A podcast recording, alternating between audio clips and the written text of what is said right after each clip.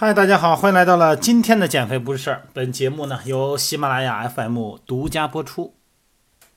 大家过年好，继续过年好哈，继续拜年。昨天晚上有一个微信朋友给我发信息，他说这几天在家里头呢，回来这本身也健身嘛，在外地上班啊健身，回老家了。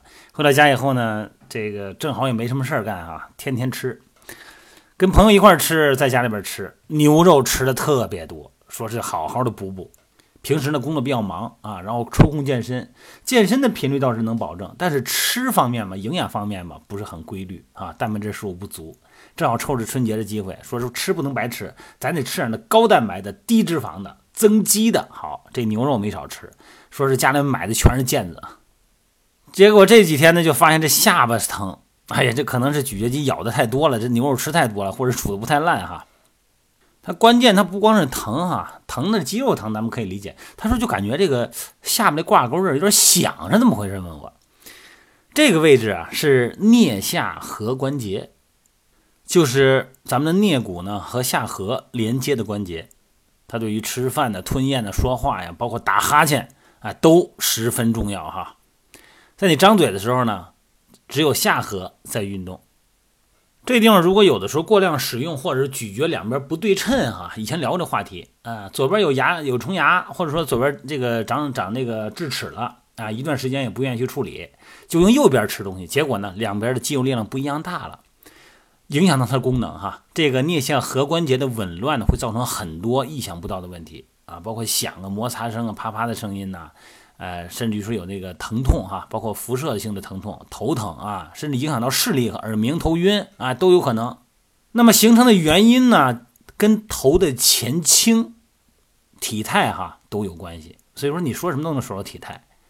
这个脖子下的叫颈下肌群和后侧的颈部肌群，如果过于紧张哈，那么让前侧的颞下颌关节周围的肌肉呢就会被限制而变得紧绷。所以说呢，这个症状呢和体态。啊，头的位置、肩的位置、颈的位置有密切的关联。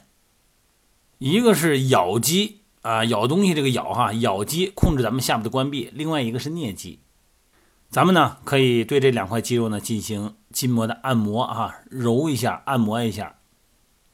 用食指和中指呢按住颞骨的外边的肌肉，那么向上向内推，然后呢再用三个手指呢在颞骨外边呢把这个肌肉呢向下拉。然后呢，再把手放到太阳穴周围，啊，做这个转圈的按压，感觉呢，这个肌肉纤维呢，哎，被拉长了，被放松了。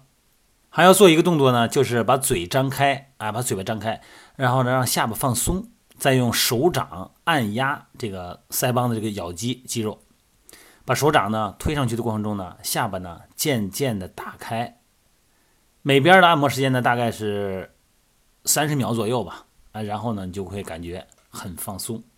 放松以后呢，然后你再观察一下两边的这个肌肉的体积啊，如果要是不对等的情况下，一定要找原因，是不是一侧呢有乳牙呀，啊有这个呃长智齿了呀，啊，所以说一定要记得哈，两边的咀嚼肌一定要对称使用。如果发现两边的咀嚼肌一大一小，一定要找到原因，一定要处理好。别小看了这下巴这附近的肌肉哈，影响的东西太多了。好吗？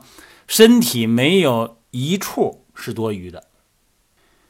虽然是本着用进废退的原则来使用身体，但是过量使用呢，自然是不好的。一定要对称性使用，张弛有度，劳逸结合。再一个，那肉吃太多也不行啊，一次一顿要吃了超过三十克，也不太容易吸收，造成肾脏的负担，好吗？多吃蔬菜，蔬菜酸碱平衡。膳食纤维含量每天不要低于二十五克啊！好了，咱就聊到这儿啊！祝大家春节愉快，全身舒坦。健身就是养生，养情志，养起居，养饮食，然后再适当运动。